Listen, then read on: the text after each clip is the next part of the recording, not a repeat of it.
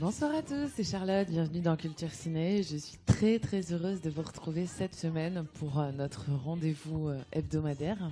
Et je suis en compagnie de Jérém et Andy, comme d'habitude.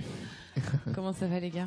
Bah, Très bien et toi? Ça va, ça va. Bah, ça va bien, ouais. Je suis très très contente d'être avec vous ce soir et pour cause parce qu'on va faire un film, euh, je pense, qui nous aura touché les uns et les Mm. autres particulièrement. On va parler de Mommy de Xavier Dolan. Euh, donc qui est actuellement toujours en salle, je pense. Oui, c'est ça. Euh, bon, voilà. De toute façon, euh, je vous propose, après avoir lancé donc le film de la semaine, Mommy, le petit jingle. On se Comme retrouve juste après. À Jingle.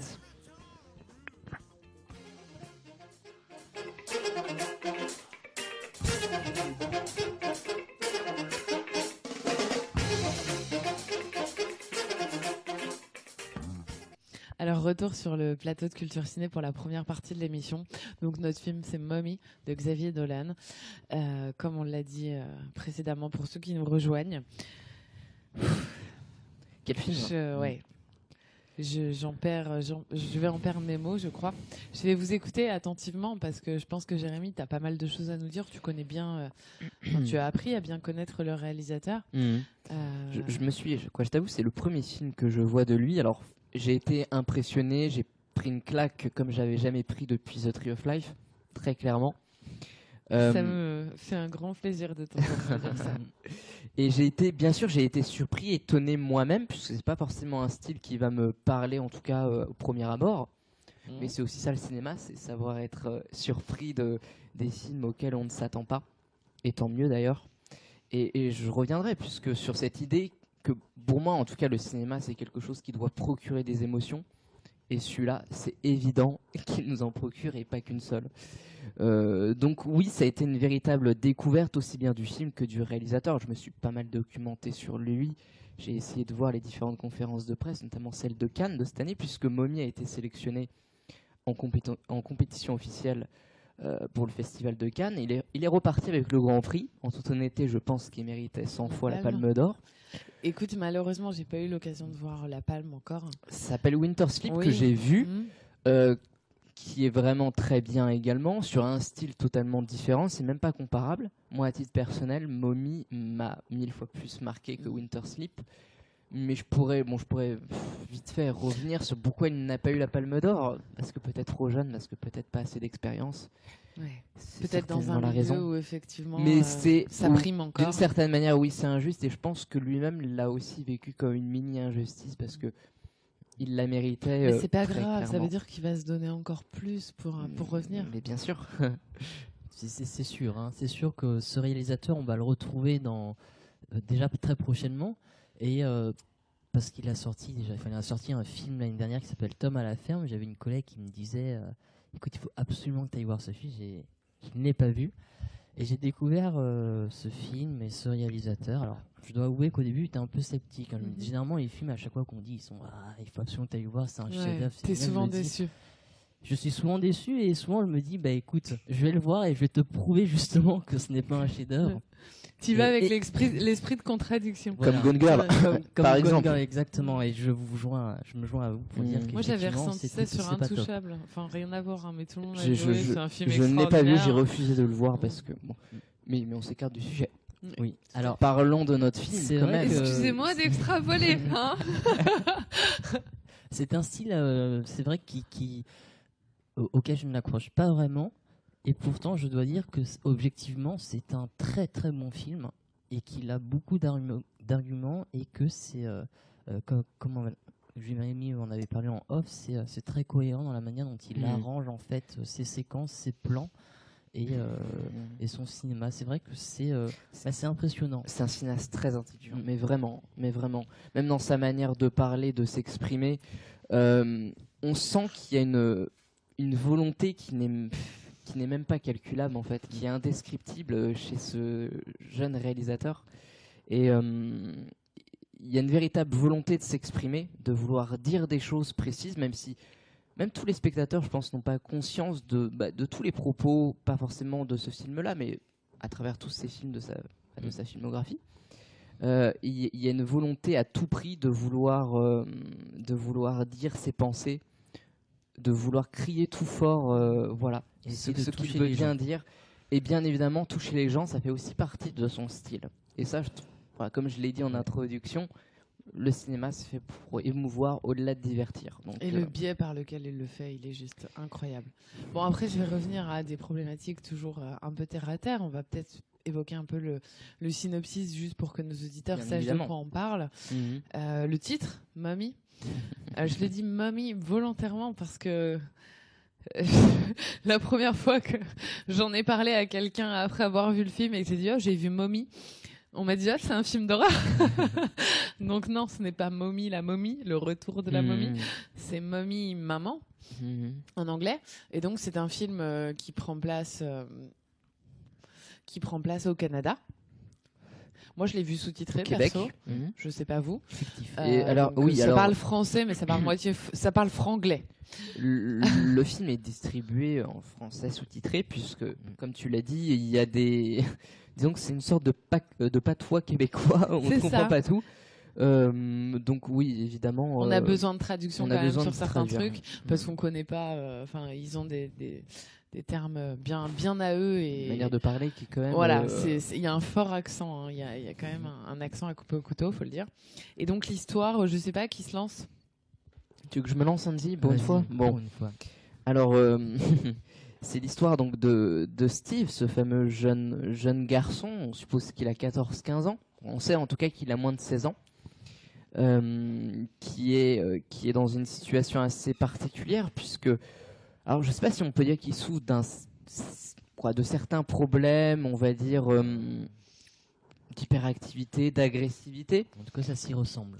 ça s'y ressemble on peut on peut en tout cas l'assimiler à ça Euh, et c'est un Alors, garçon Dans, le film, ils disent qu'il est TDAH. c'est le terme il y a clinique Une petite phrase, il y a une petite phrase d'accroche Mhm. au départ, mais ça faudra qu'on en, Mhm, qu'on en parle de cette mhm. phrase. Donc c'est, euh, en fait, c'est un adolescent qui est euh, qui est violent, Mhm. violent et très impulsif. Donc euh, il est euh, dans des structures adaptées aux, aux jeunes gens qui ont des comportements. euh, de ce type voilà.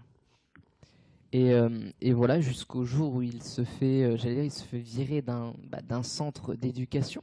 Après avoir brûlé son camarade, Après, même, faut le dire. après avoir brûlé son camarade, alors ça a une importance hein, dans la suite scénaristique du film. Et sa mère, sa mère, Sa mère. euh, tu vois, je prends l'accent québécois, donc euh, sa mère vient le récupérer. Donc sa, voilà sa fameuse mamie qui, euh, qui, qui s'appelle Dai dans le film. C'est pas c'est pas anodin, je Mhm. pense que voilà. Diana. Diana. Diana, Euh, Dai, euh, sont il y a- des vrais. voilà, D- bah, que le- qui est un nom bien québécois, et elle le récupère. Et forcément, on va suivre euh, leur relation, euh, qui se passe dans des conditions plutôt particulières, dans, une, dans un contexte aussi particulier. Euh, le, le- le rôle de la voisine, puisque euh, à côté de leur maison vit une, une voisine, qui je pense a un, un impact très important, puisqu'en vérité, je pense que c'est pas un duo, c'est un trio qui se passe. Et Kayla. je- voilà, qui s'appelle Kayla, qui a également, elle, un problème, non pas d'agressivité, mais elle les, elle les bègue. Euh, et et c'est assez intéressant. Je dirais même pire que ça. Tu dirais quoi? Euh, Je dirais qu'elle a. elle, est, Je vrai connaîtrais pas le très, terme euh, clinique, mais elle a presque une perte en fait de, de, de la Mhm. parole dans les situations qui sont compliquées. C'est- pire que, que, que d'être simplement bègue et d'avoir du mal à s'exprimer. Mhm. C'est-à-dire que euh, on sent que son contexte familial lui, met une telle timide pression. Moi, ce que j'ai ressenti, ce qui est très intéressant, alors, euh, je connais pas forcément le pro, quoi, de manière clinique ou précise, euh, tout ce qui concerne les bègues, euh, mais ce qui est très intéressant, elle, en général, c'est le premier mot qui a du mal à sortir. Je sais pas si, si, si- si toi tu l'as remarqué, la phrase, après, bon, bien sûr, elle va essayer de faire des mots plus ou moins courts, quoi. D'ailleurs, il y a beaucoup d'humour dans ce film, on en reparlera, hein, parce que c'est un C'est film quand même qui reste très drôle au fond. comme ça. C'est Mais vrai on en reparlera. On en C'est- reparlera. enfin, moi aussi, je trouvais que c'était le premier mot et, et aussi parfois certaines situations où euh, les mots sortent par eux-mêmes. Surtout les situations. Voilà, elle a du mal, euh, mais bon, c'est- c'est- c'est- ça fait partie de- du cinéma où il essaye un peu voilà, Et d'entraver quelque chose. Et comme par hasard, donc cette voisine a été enseignante. Elle travaille plus depuis deux ans Dû à son problème. et elle suit, elle suit son mari hein, qui, qui est censé retrouver un emploi. Euh, Et donc voilà. Alors on connaît pas l'origine de son problème, ça reste quand même quoi. Cette voisine qui, qui s'appelle Kayla, elle, a quand même. Elle ne connaît pas toute l'étendue de son personnage. Elle est énigmatique. Elle est très énigmatique. Du film, hein. Mais c'est voulu. Je, je pense que c'est pleinement voulu. Bien sûr. Voilà.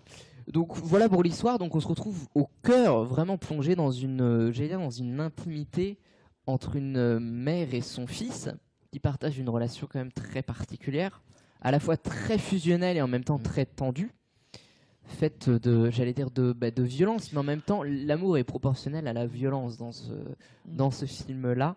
Et je pense que ça serait très réducteur de parler de violence. Oui, en tout cas, juste de violence. Je pense qu'on peut même aller plus loin. Euh, on est dans une relation euh, mère-fils qui est clairement pas sortie de l'Oedipe. Hmm. Ah, et qui est même je ne dirais pas incestueuse parce que ce serait une insulte au film, mais incestuelle. C'est pas du tout quoi. Moi, je pense que c'est pas le bon terme en fait. Qui, incestuelle, je pense que c'est bon. Je pense que le réalisateur a, a absolument voulu éviter ce cliché d'inceste qui, je pense, On est bien d'accord. Même si en effet, il y a un amour qui dépasse passe le cadre de la relation mhm. traditionnelle mère-enfant. C'est évident. Et donc, j'emploie le terme d'incestuel. Euh, pourquoi? Parce qu'on n'est pas dans une volonté d'inceste, mhm. mais il y a des gestes néanmoins mhm. qui traduisent quelque chose d'incestueux. Plus que l'inceste. Et d'ailleurs, je veux dire, il y a une volonté quand même de créer le doute parce que quand tu regardes ne serait-ce que l'affiche du film. Oui, bien sûr. Cette affiche, elle est très marquante et, et quoi? Moi, quand je revois donc cette, fameuse affiche qui correspond à un plan du film qui arrive plutôt dans le, dans le premier quart d'heure ou, les premières 20 minutes du film, euh, c'est assez intéressant parce qu'à partir de ce moment-là, on se dit forcément c'est une étape intermédiaire, on sait qu'il va aller plus loin. Comme moi, je, je, me suis, voilà, je me suis dit forcément il va aller plus loin. Et bien évidemment, vers la fin, qu'est-ce qu'il fait? Ben, Il embrasse sa mère. Il embrasse sa mère à un moment de doute où il a vraiment l'impression de ne plus du tout être aimé par elle. D'ailleurs, on verra euh, le cheminement psychologique de ce personnage euh, qui, voilà, qui est joué par ce fils. Euh, il est incroyable, l'acteur. L'acteur est incroyable. Ce trio d'acteurs, moi, je, trouve ça juste. c'est magique. Hein. C'est magique. J'ai rarement vu ça au cinéma. La mère, la mère est aussi incroyable. incroyable, mais, mais lui, l'acteur, c'est ce qu'il arrive à faire. En plus, c'est vraiment un rôle très complexe c'est vraiment euh, en fait tu vois même moi j'ai du mal à m'exprimer parce que j'ai pas de mots pour, exprimer ce qu'ils arrivent à faire. Je pense qu'il y a un, voilà mais j'en reparlerai sur les méthodes du, du, réalisateur. Je pense que ça joue beaucoup sur la manière dont, dont les acteurs ont de percevoir leurs personnages de les créer de les interpréter. Ça a vraiment une fonction très particulière. Et, euh, et voilà mais moi ça m'a ça m'a bluffé. Forcément j'ai cru à 1000% et tant mieux.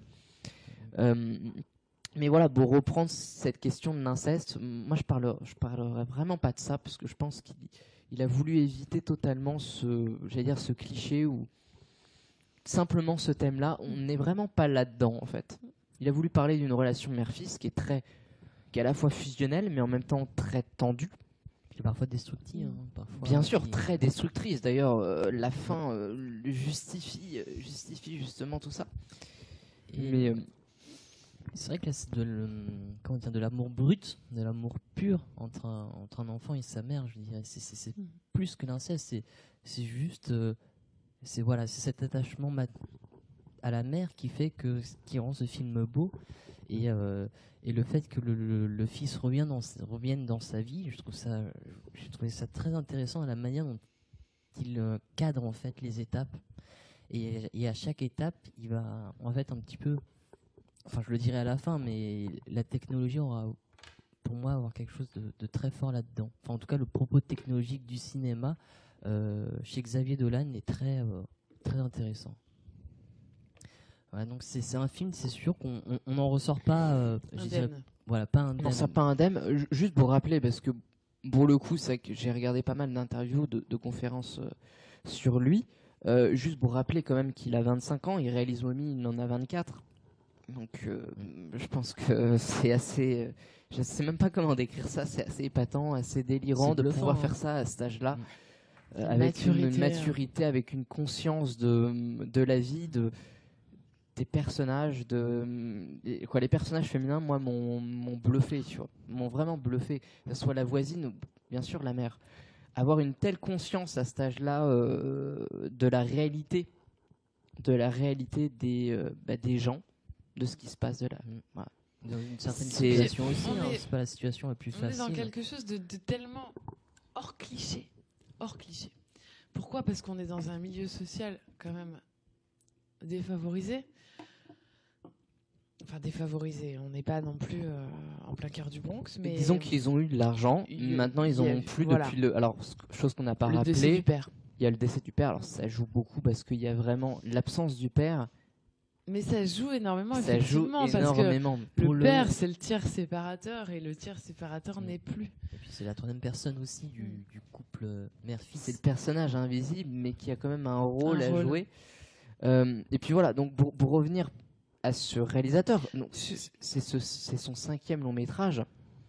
Euh, bon, il, il- voilà, il a réalisé son premier, il avait 19-20 ans, avec un film qui s'appelle J'ai tué ma mère, qui est un film autobiographique.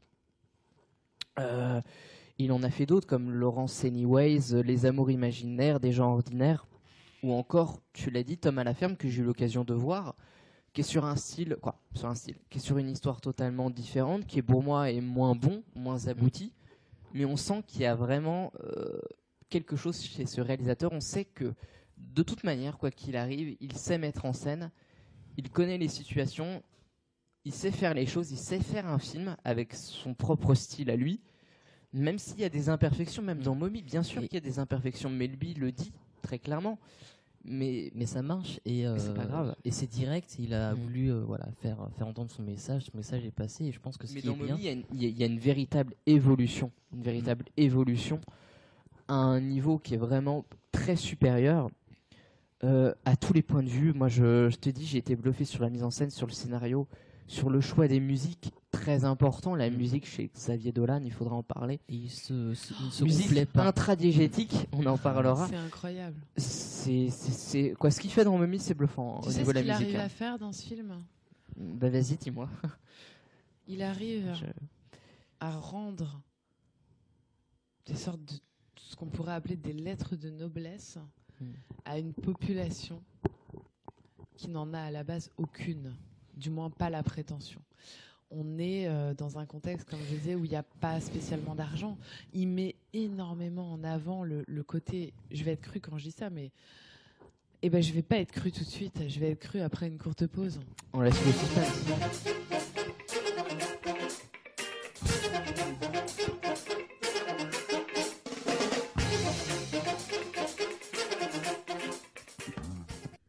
Alors je reviens et je suis cru. Mm. Euh, ce que je voulais dire par rapport à ça, c'est que mm, tout est, tout est parfaitement orchestré. Et je pense notamment à une scène du début où on voit euh, la mère euh, devant cette espèce d'arbre avec les rayons du soleil sur son visage et où on remonte le long de son corps. À quoi ça t'a fait penser? À quoi ça m'a fait penser? Ben, C'est même pas ça m'a fait penser. Bien sûr, vous allez penser en termes de film, mais moi je, je pense Mm, mm. j'observe en fait chaque détail. Et le détail qui m'a marqué, c'est qu'on est clairement dans. Enfin. Il arrive à rendre les lettres de noblesse à une population qui n'en a aucune. Pourquoi? Parce que on est dans de la. Dans- Concrètement, on est dans de la beaufatitude. Mais tout. Les fringues, la manière de se comporter, la- cette, ce manque de, de pudeur qui Alors, qu'ils ont Hmm. cruellement les uns et les autres. Et si on rencontre des gens comme ça dans la vie, qu'est-ce qu'on se dit? Mais oh mon Dieu, comment ils se comportent? Mais t'as vu Mais quelle honte, etc. Et je, suis d'accord. Moi, je parlerai pas de beau. Quoi. je sais pas si j'emploie le bon mot, mais tu vois parce, ce que parce je veux fait, pour moi, c'est un terme péjoratif. C'est, c'est un terme jugeant, en fait. mais c'est et- jugeant, et mais en c'est fait, exactement ce qu'il a voulu. mais il a a- voulu faire l'inverse. il fait. arrive à nous montrer Mm. qu'en fait, ce qu'on juge Ah, mais il nous- comme quelque chose de, de pitoyable, de honteux, de, de ce que tu veux, c'est ça l'est pas. Ça peut être beau, ça peut être pur, ça peut être noble. Mais, mais tu sais qu'il arrive même, en, quand je parlais d'humour, à, à- à arriver à le tourner en dérision, puisque cette fameuse scène du dîner où, où ils invitent la voisine, où, où elle comprend, elle apprend à, à voir un petit peu la relation, la manière dont ils se parlent, elle trouve ça. euh, voilà. Et nous, en tant que spectateurs, bah, euh, c'est assez amusant de voir ce décalage-là.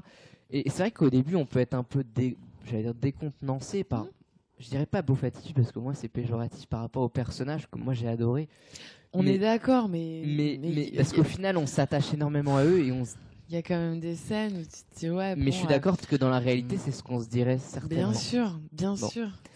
Mais euh, oui, alors après, bien sûr qu'il y a un jeu de référence, bien sûr quoi.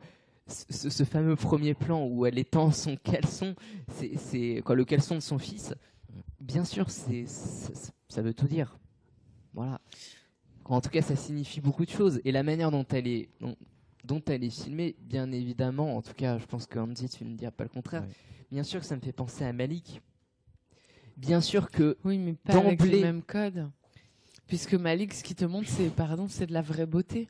C'est de la vraie beauté dans le sens où, ah, mais tu sais, tu me parlais énormément de la tenue vestimentaire des femmes de Malik. Je suis désolée, là, on est dans l'antithèse. Là-dessus, je suis. Elle a un jean avec les trucs qu'on portait dans les années 90. Elle est habillée en mode. Franchement, je vais être crue parce oui, que oui, non, mais... elle est habillée en mode tepu, un peu, faut le dire. Euh, elle est habillée comme une ado en fait de Elle est habillée comme une ado, elle a pas grandi. Ah, mais elle est totalement, elle, est totalement immature. Le, le, le, le petit bomber, le, le jean carrément plus, enfin, on est dans, on est dans le cliché de euh, la, de la mmh. beaufrie. Pourquoi? Parce que elle parle vulgairement, parce qu'elle dit à son fils de pas euh, d'arrêter de se branler ou de mettre ses mouchoirs à la poubelle. Enfin, tu, tu rencontres ça dans la vie tu te dis, mais c'est des beaufs. Mais il arrive, et il est tellement fort, il arrive à te montrer à quel point les types de relations que ces gens, parfois sans pudeur ou qui sont à côté des codes de la bonne société, sont sincères, sont purs, et, cette beauté du, sentiment et du partage, il les rend beaux, il les rend aimables. C'est vrai qu'il arrive à nous montrer que, quelle que soit notre situation, quelle que soit la situation dans laquelle sont, sont les personnages, et ben les, valeurs, en tout cas, entre, dans la famille, sont, sont, les mêmes, et que l'attachement vers non, mais ça... et son fils euh, est le même qu'il pourrait y avoir dans une, par exemple, Non mais ça, t'as tout à fait raison. Hein. et c'est beau parce que ça a marché sur toi quand tu me dis non, n'emploie pas le terme de beauf. Tu sais pourquoi tu me le dis? Tu me le dis parce que tu t'es attaché à eux et que du coup tu supportes pas qu'on les, Bien sûr. les agresse. Bien sûr. En disant des choses péjoratives. Bien sûr, bah, bah, parce que je, parlais d'une personne avec justement sur ce film et, qui me disait que c'était au départ des beaufs et ça m'avait, je te le dis, ça m'avait choqué en fait parce que moi c'est pas comme ça que je les ai perçus et, pour, moi, ça, c'est très péjoratif vis-à-vis des personnages. Et je me suis dit, mais c'est pas un mot que tu devrais employer parce que, parce que en fait, euh, moi, c'est pas comme ça que je les vois et j'ai un tel amour pour eux que je j'ai mais moi aussi, j'ai un énorme amour pour eux et mm. c'est tellement réducteur de dire ça. Mais quoi qu'il en soit, si tu les rencontrais dans la vie, tu penserais ça. Et il est tellement fort qu'il arrive justement à nous montrer le contraire et à nous prouver le contraire. c'est vrai que si on les rencontre dans la vie, on, dirait surtout que c'est des, des beaufs. Mais si on les connaît dans la vie, et si on les côtoie tous les jours, là, je pense que c'est la différence. Euh, c'est là où se fait la différence avec Dolan, c'est qu'il arrive oui, justement à nous présenter euh, une surface et son vrai propos. Mais est-ce que dans la vie, tu passerais ce cap de ce que lui te montre avec sa bah, caméra? Écoute, une fois, j'ai fait des, des vendanges avec une grosse famille de. Voilà, au préalable, c'était des beaufs. Et après avoir passé une semaine à cueillir des raisins avec eux, avoir mal au dos avec eux, euh, bah écoute, j'ai fini par, par les apprécier et j'ai même bien rigolé avec eux. Et elle me disait que même si c'était, m'avait fait penser à la famille dans, dans Les Misérables, tu sais, les, les mm. euh, je sais plus comment ils s'appellent. Les Thénardier. Les Thénardier, tu vois. Mm. Et au final, je les ai, je les ai beaucoup appréciés. Et euh, c'était une très bonne expérience. Je trouve que, enfin moi, on est sur les, les expériences personnelles anecdotiques. Euh, ce film, il m'a fait penser à, quelque chose que j'ai ressenti quand j'étais euh, étudiante et que j'avais besoin de travailler pour gagner de l'argent. Euh, j'étais serveuse. Et je me suis aperçue, et ça peut paraître complètement con ce que je vais dire, mais que même le, pilier de comptoir, le mec à qui tu parlerais jamais forcément dans la vie parce qu'il passe sa journée de, adossé au comptoir en train de, boire des ricards, il a énormément à t'apprendre. Mm chaque personne a à t'apprendre et ça t'apprend à être plus humble aussi. Exactement. Ça t'apprend que bah, parfois regarder les gens en te disant qu'ils sont inférieurs à toi, c'est pas forcément justifié. Et moi, je trouve que ce film, c'est une ode à la vie, c'est une ode à la liberté, c'est ah, c'est une ode aussi à l'imperfection et ça c'est merveilleux. On te montre pas des gens qui sont parfaits, on te montre des gens avec mmh. leurs défauts, on te montre des gens comme tu en rencontres tous les jours dans la vie. Et directement avec. Euh, si tu les aimes, c'est aussi pour leurs défauts. et directement avec son cinéma. hein. Son, ce film euh, en lui-même, Jérémy l'a- l'avait dit, hein, il, il a des défauts, ne serait-ce que par les, enfin moi j'allais dire par les coupures du montage. Il y a des fois c'est très brut. Euh, moi, je- parfois ça marche très bien, parfois c'est, je me dis ça c'est bien fait. Parfois je j'ai pas dis, vu c'est, ça. euh, Moi, un pas peu, vu ça. un peu plus, un peu plus rance. J'avais du mal. pas sur le, honnêtement, c'est pas sur le montage. Après, bien sûr qu'il Mais insiste sur certains ralentis. C'est ouais, l'ode à l'imperfection comme tu dis. hein. Bon, bon, ça j'en reparlerai parce que parce qu'il dit quelque chose qui pour moi est très très juste. Il faut savoir que sur tous ces films, il est chef costumier, donc c'est lui qui choisit tous les costumes. C'était, c'est ouf. Et il est chef monteur, c'est-à-dire qu'il monte ses propres, il, lui- il monte lui-même ses propres films. Et il dit quelque chose de très intéressant. Il dit, certes, moi je ne monte pas de manière parfaite, comme un monteur pourrait le faire de manière très technique, mais au moins je suis sûr que mon film est 100% cohérent avec ce que j'ai voulu dire. Et ça, je pense que c'est, ça signifie tout ce qui, C'est ce incroyable. Moi, c'est- directement, je pensais à la tenue de, de cette scène où on voit la mer comme ça et, et, et que tu me dises que c'est lui qui choisit les costumes. Mais je me dis, mais oui, mais c'est sûr en fait. Pourquoi je l'ai pas deviné? C'est obligé. C'est il y a un rôle du, du de l'apparence dans ce film de manière à justement te, te permettre de passer Mhm. outre l'apparence. Ce qui est bien, c'est qu'il choisit lui-même l'imperfection, ne serait-ce que par le montage. Tu le dis, le montage aurait pu être mieux fait, mais il le rend. Quoi, moi je te le dis, moi je me suis rend. absolument pas dit ça et pourtant je, je connais un peu le montage. Je me suis pas dit ça quoi parce que je me- parce que en fait quoi moi à titre personnel j'en ai un peu marre des, des, des films techniques avec des avec des, des montages de raccords etc. J'en ai un peu marre. Ça on voit ça tout le temps. Moi Mais- ce que je veux voir c'est une histoire et peu importe s'il nous faut un faux raccord. Peu, Mais ça, mais ça, peu ça, importe. ça a son honnêtement charme. on Je veux s'en dire, moque. je veux dire les, les, les, les faux raccords, généralement, quand, quand, même pas quand, vus, quand les ils sont choisis, Mais il y en- a pas. quand, quand ils sont choisis, les faux raccords, c'est euh, et quand c'est justifié par le film, c'est d'autant plus magique et c'est d'autant Mhm. plus fort que qu'un raccord qui a été euh, qui a été magnifiquement bien fait. C'est beaucoup plus fort de message en fait que que que. que alors, le cadre technique. Il, il- Venons-en il au faut quand même qu'on parle du parfait du cadre euh, qui est alors ce, ce cadre c'est ce qu'on appelle en termes techniques le 1 pour 1 donc c'est-à-dire c'est le carré parfait forme carré on connaissait le 4 tiers qui est pas tout à fait carré euh, le 16 neuvième le 2,35 dont on a déjà un peu parlé et lui choisit le format carré. Bizarre vous allez me Alors, dire tu vois, c'est drôle que tu dis ça parce que moi, j'aurais jamais euh, pensé tu, que tu m'aurais dit que c'était un donnait- rectangle ça en, me donnait imp- en une- une impression de verticalité en fait. C'est-à-dire qu'on est centré sur le personnage. Alors, c'est vrai j'ai envie d'aller vite. Je suis désolée. je- Mais non, mais c'est c'est- tout à fait vrai. Moi aussi, quand je regarde le film, je me dis, bah, le cadre, euh, c'est un cadre vertical, mais c'est pas carré.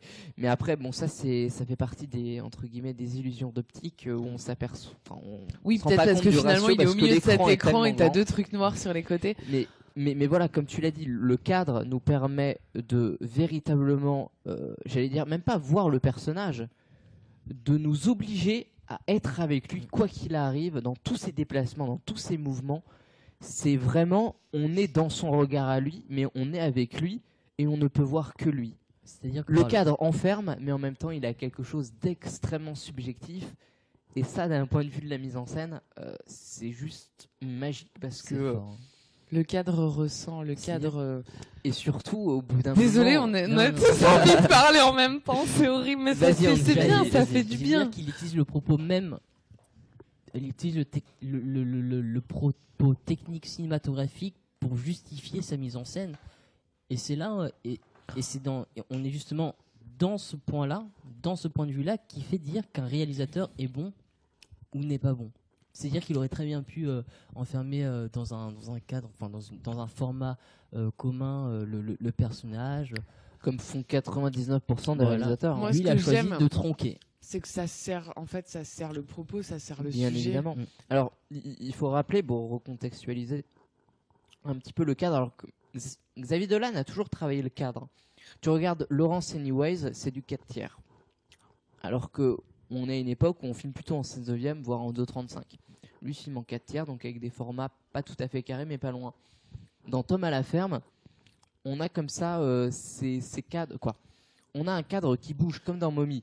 C'est-à-dire qu'au bout d'un moment, on a un cadre qui passe non plus au 2,35 mais au 3. C'est-à-dire qu'on a, un- on a un cadre qui est extrêmement anamorphosé, qui est peut-être moins cohérent dans Mommy, parce que dans Mommy, on se souvient tous de ce passage où le personnage écarte l'écran pour arrête, dire je, je prends l'espace, Le je, corps, vis, le, je, suis libre. le, le cœur, euh, enfin, à ce moment-là, c'est juste waouh. On s'est c'est tous dit la même claque, chose quoi. à ce moment-là. C'est ouais. jubilatoire. C'est jubilatoire. C'est jubilatoire. J'étais là, j'étais mais c'est pas possible, il a fait ça. C'est génial en termes de Non cinéma. mais, non, mais c'est surtout. Enfin, surtout on se dit putain merde, il a fallu attendre 2014 pour qu'un pour qu'un réalisateur pense à ça. Et lui il a 24 ans, 25. Bah merde. Après, il y a des non-réalisateurs qui y pensent parfois. Mais oui, bah oui. Ouais. Mais euh, Trop tard. Et non, mais justement, il faut s'en inspirer, bien sûr. Mais c'est tellement magique, juste pour rappeler par rapport à, zo- à nos auditeurs, on a un format carré et à chaque fois qu'il y a un moment, on va dire, de liberté, de, de semblant de bonheur, le cadre devient, devient quoi, s'étend, s'élargit et devient en, pas tout à fait en 2,35, mais devient quasiment en 16,9, voire un peu plus parce que c'est un peu On compliqué le cadre. respire. Mais on respire et tout On d'un coup, le cadre s'ouvre, on voit plus de choses. Mm. On a la- quoi, c'est un film très subjectif. On est vraiment dans la tête de nos personnages, à la fois de Steve, à la fois de de Dai, ou vo- voire même de Kayla hein, à certains moments. Oui, à Donc- certains moments. ouais, Donc c'est c'est c'est Pour revenir à Kayla, qui a aussi un rôle à jouer important, dans Bien les sûr. moments où le cadre est large, elle ne bégait plus. C'est un instant de c'est un instant de Liberté. Bonheur. un instant de bonheur. de liberté. C'est la liberté, c'est la respiration, c'est c'est la vie, c'est la vie. Ces de- de la personnages- vie. Suffoquent les uns sans les autres et effectivement on est dans un triangle. Moi je me suis même attendu potentiellement à ce qu'à un moment il se passe quelque chose Mhm. entre lui et Kayla. Je sais pas si vous l'avez ressenti ou pas, mais Au début, au début, ouais. Alors, je, je sentais une espèce de tension mi-maternelle, mi- mi-amoureuse. Ces personnages, ils s'aiment, mais ils s'aiment vraiment. Et on est. euh, on sait pas trop où on se situe. On est dans un amour. c'est-à-dire qu'il y a- quelque chose de comme tu le dis de très vrai, de très complexe. C'est-à-dire qu'ils font- c'est clair qu'ils font pas les choses dans la demi-mesure chacun. Ils sont vraiment des personnages très entiers euh, qui vont au bout de leur euh, de leur pensée. Et c'est pour ça que je pense que la fin a, a une certaine forme de tragédie parce qu'ils se Je pense que ça se séparent. On reparlera de cette fameuse scène où je trouve, euh, c'est même pas incroyable, je trouve qu'il n'y a pas de terme pour décrire à ce moment-là où elle l'accompagne dans la voiture. Mm. Et, euh, et en fait, elle lui dit pas, mais elle l'accompagne dans un hôpital parce que parce qu'elle veut qu'il aille mieux. En plus, c'est juste avant une scène où elle s'imagine l'enfant quoi. Le futur Fils, euh, adulte qui pourrait être et qui pourrait réussir, ça c'est Mm. très important. Elle est poussée par, par, par la, la- Et euh, ah non mais cette la volonté d'être une bonne mère, malgré Mm. tout. Oui, parce que quand on disait que cet enfant est TDAH, en fait, au début, tu as une phrase euh, sur fond noir, au tout début du film, qui t'indique que. euh, ça te donne une impression de science-fiction, d'ailleurs. C'est assez étrange au début. Qui t'indique que, euh, euh, voilà, dans la société dans laquelle ils vivent, les enfants TDAH sont accueillis dans des structures euh, qui sont spécialisées. Et que le parent perd finalement toute autorité sur son enfant en confiant son enfant à cette structure. Et on sent que la mère est passée par d'autres biais. Alors on sait que le père est mort. On imagine que ça a dû être difficile pour elle de s'en sortir, peut-être financièrement, etc., etc. Elle a décidé, dans le cadre de cette famille monoparentale, peut-être, on ne sait pas trop en fait, de confier son fils à une structure intermédiaire dans laquelle il allait être pris en charge, mais sur- dans laquelle elle conserverait l'autorité parentale. Et à la suite du fait, et c'est comme ça que le film commence, que son fils ait euh, volontairement euh, cramé un autre gosse, et ben elle est contrainte de venir récupérer son enfant parce qu'en gros ils lui disent notre structure n'est pas adaptée pour votre fils. Euh, soit vous le récupérez, soit vous le faites interner dans la fameuse structure adaptée. Et au final, elle va récupérer son fils. On va vivre tous ces moments avec eux. Et à un moment, effectivement, elle va se rendre à l'évidence, à l'évidence que, que cet enfant est à la fois son souffle, son moteur, mais en même temps son frein. Et que, en pensant à lui, parce que c'est une mère euh, très très maternelle au fond, même si elle n'a pas le profil de la, de, de- de la mère euh, hyper. euh, mais moi je trouve ça génial quand elle fume des clopes avec son fils et que. Enfin, c'est- ça une vraie relation de. de, de- de- c'est une relation de complicité. Mais ce qui est intéressant, c'est qu'il monte quoi. T'as raison, en fait, il monte les deux versants, mais alors c'est très intéressant puisque à chaque, quoi, dans chaque structure où il va, la manière dont Xavier Dolan le filme, le- ça exprime bien son propos. c'est en fait il est en train de nous dire mais ces structures elles servent plus ou moins à rien, au contraire, Mm. elles, elles font qu'empirer les choses. Quoi, moi je pense à Ah, la c'est une critique Ah, mais c'est totale une critique ouverte. des structures euh, de, de, de, de- qui reçoivent des, des personnes Alors, ah, qui sont censées être atteintes bien de sûr. troubles psychologiques, ça c'est certain. Alors après, je pense qu'il y a plusieurs. Quoi, la grande force de ce film, c'est qu'il y a plusieurs, il y a plusieurs séquences marquantes. Moi, Moi, moi, la première qui m'a forcément attaché à mon siège, c'est le moment, on va dire, la première dispute, où là, à ce moment-là, on ressent le danger pour la mère. Ce que je te propose, c'est de reparler des scènes marquantes juste après une seconde petite pause. À tout de suite.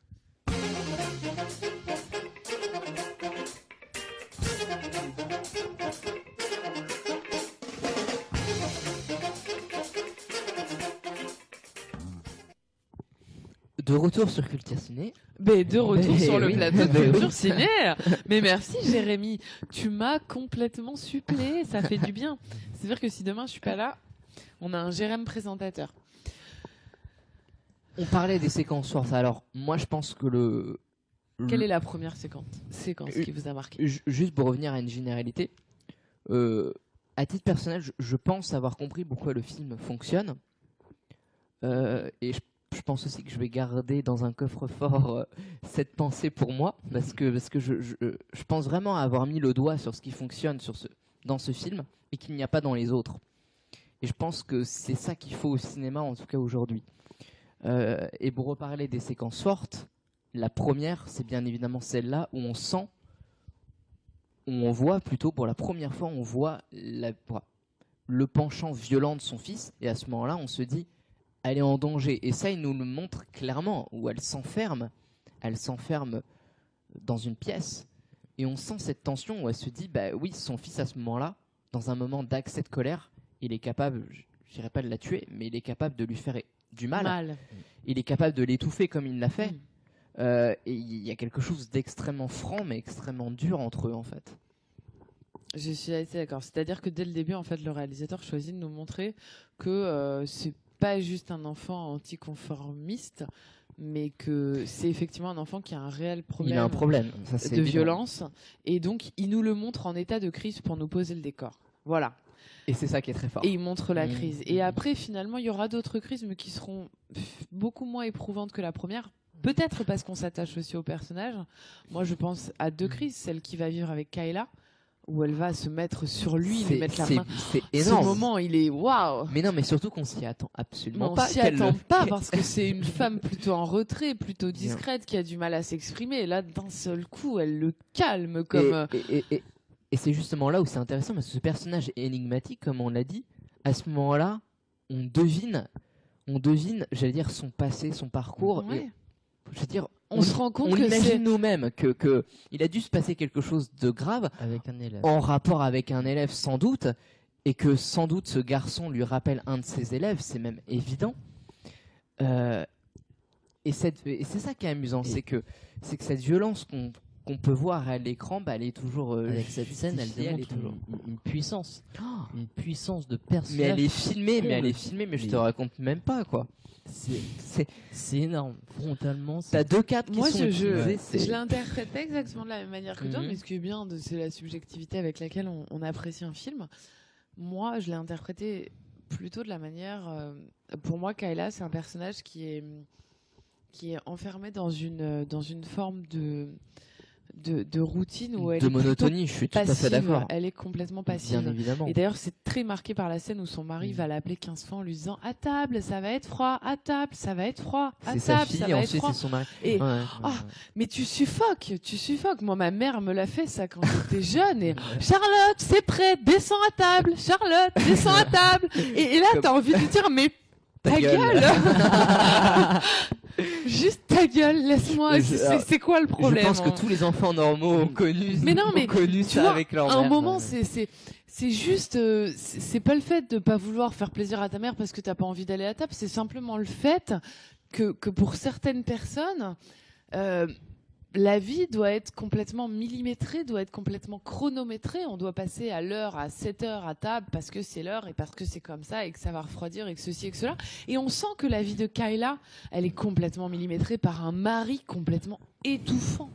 Et ce moment où elle se retrouve avec ces personnages qui finalement ont une forme de déséquilibre parce que c'est quand même montré que ce soit euh, euh, la maman ou le fils, c'est des personnages qui qui sont euh, qui ont besoin d'être maternés un peu et elle va reprendre un rôle actif. Elle va servir à quelque chose. Elle va l'aider pour ses cours. Elle va.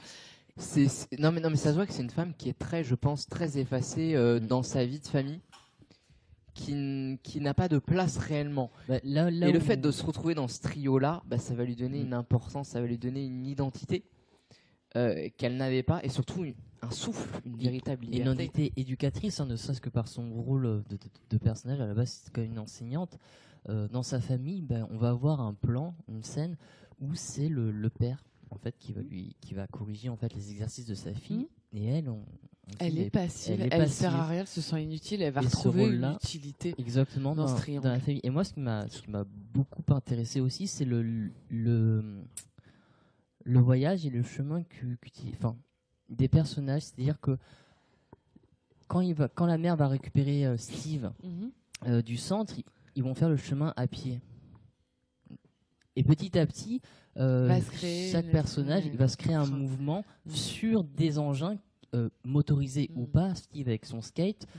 avec le caddie, Mm. ou alors avec une voiture où va, perm- va se permettre euh, une idée de, de rêve, de liberté.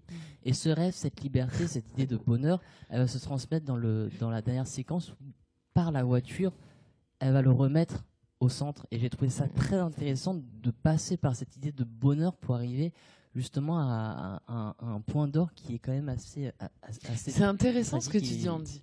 Parce qu'au final, on est dans une forme de road trip qui n'en est pas vraiment un. on parcourt un bout de chemin avec Mm. euh, ces différents personnages. On part d'un point A, on arrive à un point B. Mais dans le point B, on revient Mm. finalement un peu au A, en fait. Ah mais C'est- c'est c'est- en fait ce qui est en fait on, on démarre d'une situation, ça évolue et ce qui est tragique à la fin, c'est pour ça que j'ai employé le mot tragique, c'est qu'on on, on revient au début en fait. Non, Il mais c'est pas retrouve- il se complètement retrouve. tragique. Non mais bien sûr, c'est-à-dire que Puisqu'il Tout le s'enfuit à la fin. oui, Il retrouve sûr, la liberté. bien évidemment, mais théoriquement euh, la situation de fin renvoie à la situation de début. Mais, mais bien évidemment que je pense que le film euh, illumine Il de manière générale qui, qui, il a est passé véri- par le bonheur justement, par cette qui a une véritable volonté. Ouais. Ouais. C'est ça, il y a une véritable volonté de bonheur, de transgression, de liberté. Moi, je Jus- repense. jusqu'au paroxysme où euh, elle est dans sa voiture, tu vois. Où cette séquence, même si ce n'est- pas réel, Mm. euh, moi j'y ai cru, hein, honnêtement. euh, À l'accident? Non, au- au- à la au- fin. à- la fin où quand Ah. elle commence à s'imaginer, et à un moment je me dis, bah, avec tout ce qu'il nous a montré, euh, c'est c'est quand même, euh, bah, c'est quand même bizarre. Enfin, au début, tu crois. bizarre. Moi, j'y ai pas cru. Mais euh, Moi, au début, j'y ai cru. euh, à ce, ce flashback, parce que pour le coup, c'est le contraire. Ce euh, flash forward. Ce flash forward, bravo. Oh, putain, je, oui, j'avais jamais fait Sur, sur, sur quel moment? Sur- euh, dans où elle l'imagine plus âgée, se Ah, marier, elle l'imagine etc. plus âgée. Mais alors, c'est magnifique ce Mm. moment-là. La musique, elle Moi, est juste somptueuse. Enfin, On- on- alors, on, on parle de la musique. Alors, Ouais. là, justement, sur ce fameux passage, c'est un titre qui s'appelle Expérience. C'est pas pour rien, non. Je, je disais que chaque morceau est choisi au millimètre. Ce morceau s'appelle Expérience, un morceau de Enodi qui, qui est assez récent, qui date de 2013. Euh, voilà, on verra quand on reparlera un peu de la musique à la fin, à la fin de notre, euh, de notre exposé, j'allais dire. Euh, je sens qu'on va pas avoir assez de temps, donc il mais faut on essaiera d'en avoir plus, Mm. mais, mais qui, Tu bien rêves. évidemment, qui Tu rêves. mais oui, mais c'est beau de rêver. Et, et qui retrace les titres des années 90 jusqu'à 2000. Et c'est- bon, c'est un film très générationnel et c'est ça qui est très important avec ce réalisateur-là, c'est que c'est vraiment, c'est quelqu'un qui nous parle parce que nous, on est de la génération, on va dire des des 20 ans, on va dire, et, euh, et forcément, ça nous parle. Ça, ça nous parle de manière frontale à travers la musique, à travers les situations Ouais. qui nous sont montrées, à travers l'expérience de la violence, à travers. Mais c'est comme ça. Il sert le propos, encore mais, une mais- fois. mais je sais bien. Tu sais, quand il te met euh, I'm Blue euh, d'Eiffel 65, c'est de la musique Mais, mais de beauf, enfin de non, beauf. Non, attends. t'exagères. Non, mais je m'entends, mais On a tous dansé là-dessus. euh, il y a, on y a tous dansé là-dessus, mais jamais pour C'était pas de la musique de beauf moment. à l'époque, c'était la musique pas à l'époque, pas à l'époque, mais mais maintenant, ce que je veux dire, c'est que on n'est pas dans quelque chose de noble et il arrive à te le rendre noble. Eiffel 65, c'est de la. Mais est-ce que c'est un réalisateur Non, parce que c'est un réalisateur qui le dit d'ailleurs, qui, qui rend hommage à ce qu'il appelle le populaire? Mais c'est merveilleux. Mais oui, mais oui, c'est merveilleux. C'est pour ça que je te dis que c'est quelqu'un qui est hors norme dans ce sens que il fait ce qu'il a envie, il exprime, il exprime exactement ce qu'il veut exprimer, les propos à travers tous ses films, à travers toute sa filmographie. Et c'est quelqu'un qui veut toucher le public, qui veut l'émouvoir. Et il s'en moque d'utiliser Céline Dion ou FL65 et que ça soit plus ou moins démodé. Mais c'est ça, mais c'est comme utiliser Céline Dion, mais et- mais, mais- quel appel quoi, Céline Dion quoi. Tu Mais- vois ce que je mais veux non, dire mais c'est quel titre? C'est-à-dire qu'il utilise On ne change pas, donc c'est assez, assez Ouais. marrant comme quoi, qu'il qu'il utilise ce titre-là exactement. Alors ce qu'il faut rappeler, c'est que la musique tout du long est intradiégétique. C'est-à-dire que toute la musique est utilisée dans le film. Elle est à l'intérieur du film, elle est utilisée, elle est écoutée par les personnages. Cette fameuse compile que tu vois, au bout d'un moment, tu as un plan magnifique Mm. en plongée où tu le vois mettre le disque, la fameuse compile qu'a fait le père, où il y a marqué Forever, je sais pas, je, quoi, je me rappelle plus exactement ce qu'il y a marqué dessus. Mais tout ça, c'est la compile. Donc tu retrouves du Céline Dion, tu retrouves du FL65, tout en fait. C'est-à-dire que tout ce qu'il y a sur cette compile, bah, ça se retrouve à travers le film. Quand il écoute de la musique euh, sur, euh, voilà, avec ses écouteurs sur son skate, par exemple, il y a une idée. La musique, c'est quelque chose qui va le, le libérer, le, mais, que mais- mais de manière générale, ça sert à ça aussi, la Mhm. musique, de pouvoir s'évader. Mhm. Et chez lui, c'est un rôle extrêmement important, mais je dis chez lui, même pour sa mère, c'est vraiment. C'est une famille qui, oui, qui Ça sert à s'exprimer, et même cette Cuisine fameuse en musique. séance de karaoké où il chante Vivo arrête, per lei, ouais. qui est quand même. Alors, mais c'est- c'est que des je clichés. vis tout pour toi, hein, je crois Ouais. qu'en italien ça veut dire ça. Je vis pour toi. Ouais. Donc voilà, c'est pas étonnant qu'en plus il Spaghetti. utilise ça. Mais on est quand même dans. c'est- C'est abusé de dire beauf parce que c'est pas beauf. c'est pas Vivo beau, per mais moi je trouve Mais absolument c'est pas. hein, mais ultra absolument pas. méga je ça populaire et- mais- et Mais et il utilise des choses où on s'y attend pas quoi. On se dit Bah, mais ouais. Enfin. intradiégétique, elle est aussi empathique. Donc on, on a deux musiques, hein. on a la musique diégétique, empathique et anempathique.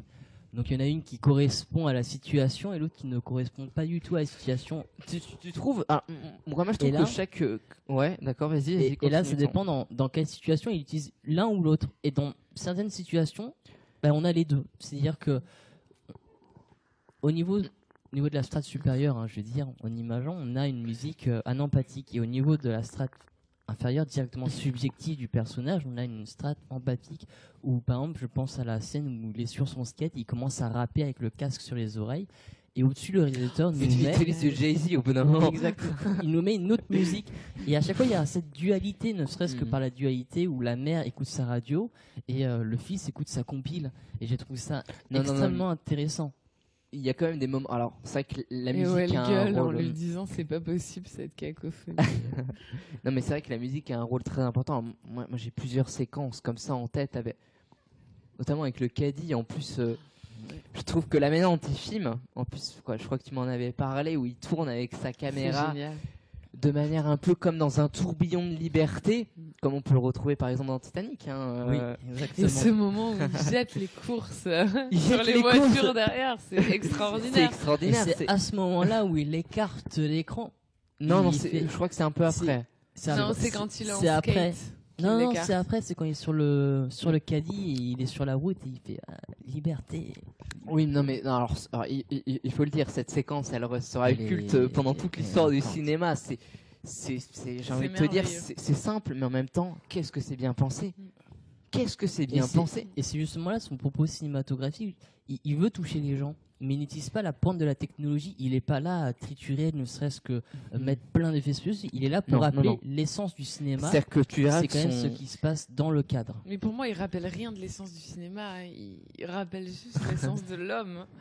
Oui, oui, Oui, c'est- mais, oui, mais le- euh, Je sais que vous voyez les choses en termes techniques, mais je pense qu'il est absolument pas Non, non, mais alors, technicien. Il non, est... non, mais je- alors ça, je suis d'accord. Alors, je suis plus ou moins d'accord avec toi parce que pour voir sa mise en scène, bien évidemment qu'il y a une technique qui est quand même très appuyée, mais il a l'intelligence de la faire, quoi, de la rendre transparente vis-à-vis de son histoire. je, je parle de Ce qui compte, c'est son histoire hein, avant pas tout. de la technique.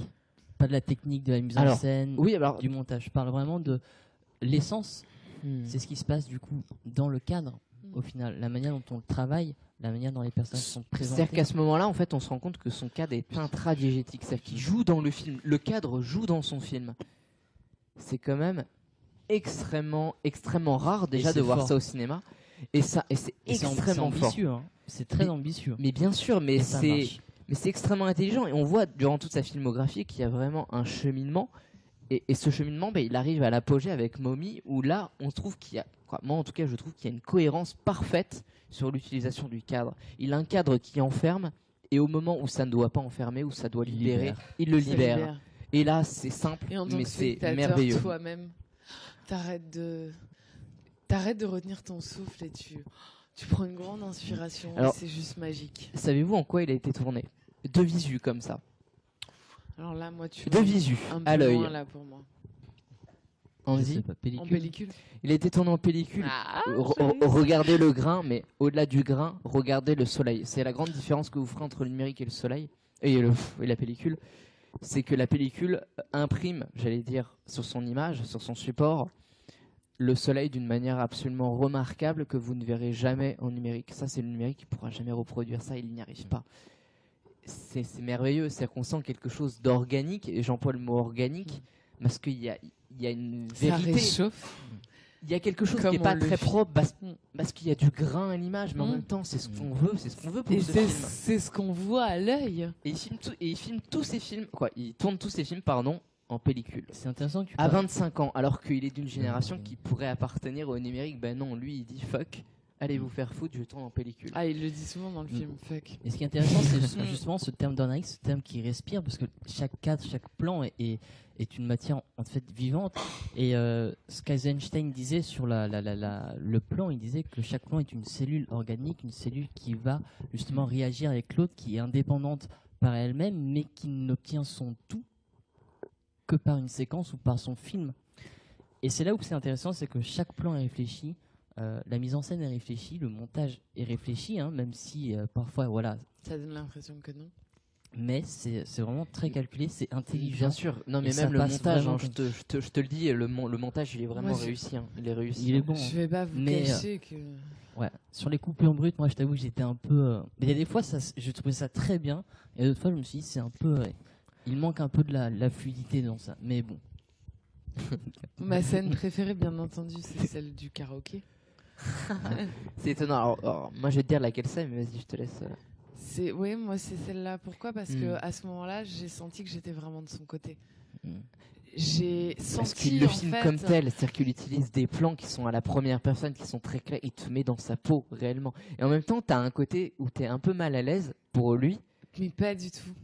J'étais pas mal à l'aise pour lui en fait. Je me D'accord. disais juste vas-y, frappe-les, nique-les, prouve-leur que t'es un bonhomme. Et quand il le fait, elle est là, ouais. et et t'as envie qu'ils leur remettent une grosse branlée juste pour leur prouver que c'est pas parce que tu chantes Vivo per Lei que t'es une grosse tapette et que et que et en plus là où c'est très fort c'est qu'on a un personnage en face de nous qui est sûr de lui et sûr de ce qu'il est et qui se laisse pas euh, déstabiliser Je, suis- je suis tout à, je suis tout à fait d'accord. À ce moment-là, il contient sa violence. mais en fait il a pas honte et je crois que c'est ce qui fait la différence entre ces gens populaires suis d'accord. Et j'allais dire nous autres, mais oui, nous autres pauvres cons qui avons honte parfois pour des trucs pour lesquels, Mhm. je sais pas, et ça arrive à tout le monde dans la vie, tu Mhm. vois, de, de, de faire quelque chose ou de, de dire quelque chose ou d'avoir envie de faire ou de dire quelque chose et de ne pas le faire juste par peur d'avoir honte. Et ben ces personnages-là, ils sont bruts. Ils sont bruts, ils ont pas honte, ils sont, ils vivent et sans, sans, sans aucun. Je, je sais pas si je cherche mes mots, mais sans, sans, sans aucune illusion. Tu Mais les vois comme ils C'est sont. des pierres brutes, Et mais ça, qui c'est sont taillées par le réalisateur, je dirais, qui sont un peu plus polissées. Il les Non, mais bien sûr te bien que. il te les amène dans une certaine direction. Quoi, moi, ce qui m'a touché dans cette scène, c'est- bien sûr, en fait, il se contient. D'ailleurs, tu vois des plans où, où il serre son poing, c'est-à-dire qu'il a qu'une seule envie, au bout d'un moment, c'est de le frapper. Mais il se retient, il, se retient. Ouais. Et tu sais pourquoi il se retient? Parce qu'il voit sa mère qui est en train de, de rentrer dans le jeu de ce fameux homme par intérêt pour lui, hein, pour, pour, pour le défendre, par amour pour lui. Et à ce moment-là, on se dit, bah, il est dans une forme de, j'allais dire, pas forcément de détresse, mais à ce moment-là, moi j'ai ressenti son amour profond pour sa mère, et ça sera justifié par les scènes euh, qui, voilà, qui viendront. Suivant. Mais euh, voilà, c'est-à-dire qu'il y a quelque chose de très, c'est-à-dire que c'est quelqu'un qui aime tellement sa mère, qui veut la, voilà, qui l'emprisonne en même temps, mais mais qui veut la défendre coûte que coûte, Mm. et qui est, euh, et à ce moment-là, je le sens euh, pas forcément mal. Non, il est pas mal Mais à en l'aise parce fait- qu'il continue. Mais Est-ce que j'ai une question Hmm. Moi, ce que je ressens en regardant ce film, c'est que Dolan, c'est quelqu'un issu. euh, c'est obligé, soit il a des parents séparés, soit. Alors oui, alors ça, c'est oui, alors c'est ça qu'il le dit en interview. Euh, ses parents sont, séparés, il a grandi sans son père, donc l'absence du père a bien sûr porté. Euh, voilà, c'est quelqu'un, c'est quelqu'un qui aussi, bah, aujourd'hui, quoi, dans tous ses films, il parle de sa sexualité, il est homosexuel. Dans tous ces films qu'il a pu faire, de J'ai tué ma mère jusqu'à Tom à la ferme, on retrouve justement ce thème-là en particulier. Et, puis voilà. Tu vois, je vais te dire pourquoi. Pour moi, c'était obligé parce que c'est-à-dire qu'il arrive, grâce à sa caméra, à te faire ressentir. Enfin, Mm. moi, je suis moi-même issue de, de- de- d'un divorce et ce qu'il arrive à me Mm. ce qu'il a réussi à me faire ressentir à ce moment-là, c'est exactement l'émotion que tu ressens quand Ouais. t'es enfant de Moi, divorce. la, la scène préférée que j'ai eue, c'était euh, justement euh, l'illusion et le rêve de cette mère qui se projette dans le futur et quoi ce Mm. fils un petit Avec peu cette musique expérience. Exactement. Mm. Et, et voilà. Et euh, la dernière, enfin une des dernières répliques de la mère, pour moi, est la réplique qui me fascine autant, d'autant plus, c'est euh, j'ai l'espoir. Mm. Et ça, j'ai trouvé ça très très très C'est fort un et très beau. d'espérance. Mm. C'est beau. Et c'est beau. Et, et dernière Et- chose. Et, et Et attends, dernière chose Moi je disais que j'avais envie qu'il se passe quelque chose entre Kyla et Steve, mais j'avais aussi envie qu'il se passe quelque Non, chose non, non, entre alors- la mère et Kyla. Mais voilà, bah C'est bah un triangle amoureux. Non, non, non. ça. Bah, alors excuse-moi, là je te rejoins pas. Tu doutes- Alors que là, t'es tombé dans un panneau et même le réalisateur le dit. hein. Vous tombez dans un panneau, c'est absolument pas ce que j'ai voulu montrer.